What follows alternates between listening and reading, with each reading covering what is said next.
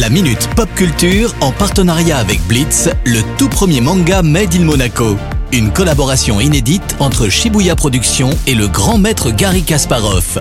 Retrouvez la série dans toutes les librairies. La minute pop culture avec Cédric Biscay de Shibuya Productions. Bonjour Cédric. Salut Eric, salut à tous Comment vas-tu aujourd'hui? Bah au top, un grosse news pour les fans d'anime et de manga aujourd'hui car un tout nouveau jeu nommé One Piece Odyssey a été annoncé par le développeur japonais Bandai Namco. One Piece, il me semble que le centième tome est sorti il n'y a pas très longtemps. Yes, je vois que tu suis bien. D'ailleurs, pour l'anecdote, la série a débuté en 1997 et le créateur de la série, Eiichiro Oda, pensait qu'il finirait son histoire en 5 ans.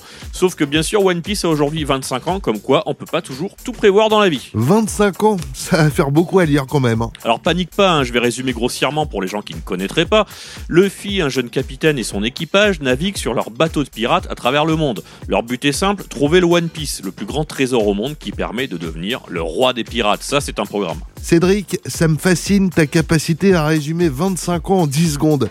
Et le jeu vidéo est une suite de l'histoire du coup. On ne sait pas vraiment, hein. tout ce qu'on sait c'est que le scénario est écrit par Eiichiro Oda lui-même. C'est un jeu de rôle qui se déroule sur une île qu'il faut explorer en affrontant des monstres. One Piece Odyssey sera disponible sur PlayStation, Xbox et PC.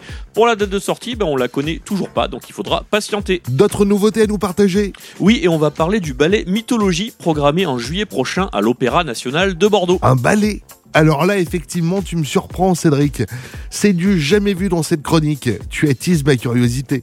Bah tu doutes bien que j'ai de bonnes raisons hein, pour parler de ce sujet. En fait, ce ballet signe le grand retour de Thomas Bangalter, un des membres de Daft Punk séparé il y a près d'un an. Il en est même le compositeur. Effectivement, collaboration surprenante. On sait-tu un peu plus sur le style de musique composé Alors on dit que les morceaux n'ont rien de conventionnel, hein, même si la musique est composée pour un orchestre. Je m'attends donc à un travail super original et moderne. J'ai vraiment hâte de voir ça et d'écouter surtout. Tu as dit juillet 2022, c'est bien ça? Alors oui, mais t'emballe pas trop parce que toutes les places ont été vendues. On va espérer une diffusion sur le web alors. À la semaine prochaine, Cédric. Ciao ciao La minute pop culture avec euh, Cédric Biscay, bien évidemment, de Shibuya Productions. Ce rendez-vous à retrouver en replay sur notre site, notre application ainsi que sur nos diverses plateformes de podcast. La Minute Pop Culture en partenariat avec Blitz, le tout premier manga Made in Monaco.